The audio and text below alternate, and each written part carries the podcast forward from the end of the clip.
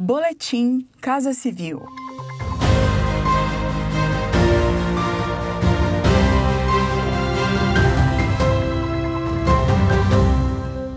Acompanhe as principais ações do governo federal nesta quinta-feira, 3 de dezembro. Medida de rigor com o dinheiro do imposto pago pelos brasileiros, o modelo adotado para a economia do governo federal nas compras de tecnologia da informação virou modelo para outros órgãos e instituições. Desde o ano passado, o Ministério da Economia realiza acordos com grandes fornecedores do setor para aplicar o teto máximo de preços nas licitações. É uma medida de equilíbrio no preço das contratações. Quem destaca a estratégia é o secretário de Governo Digital do Ministério da Economia, Luiz Felipe Monteiro.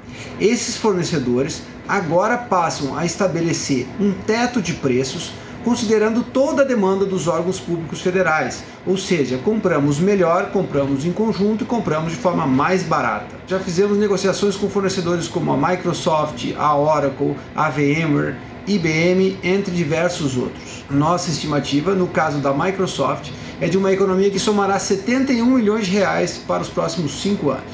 O êxito dessa medida passou a ser aproveitado por outros entes da federação, como o Supremo Tribunal Federal e o Tribunal Regional Eleitoral de Minas Gerais. Em relatório anual divulgado nesta semana, o Fundo Monetário Internacional elogiou o Brasil quanto às ações do governo federal no enfrentamento da Covid-19.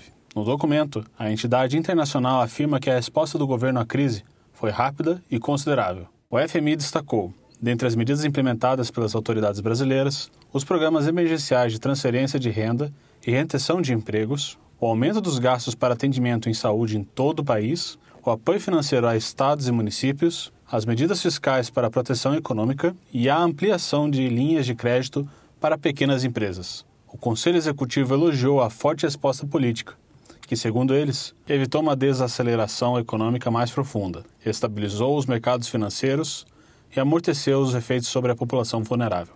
Estabilizou os mercados financeiros e amorteceu os efeitos sobre a população vulnerável. Acompanhe estas e outras ações do governo federal por meio dos canais de comunicação da Casa Civil da Presidência da República. Acesse casacivil.gov.br e siga também os perfis no Spotify, YouTube e Twitter. Este foi mais um boletim Casa Civil.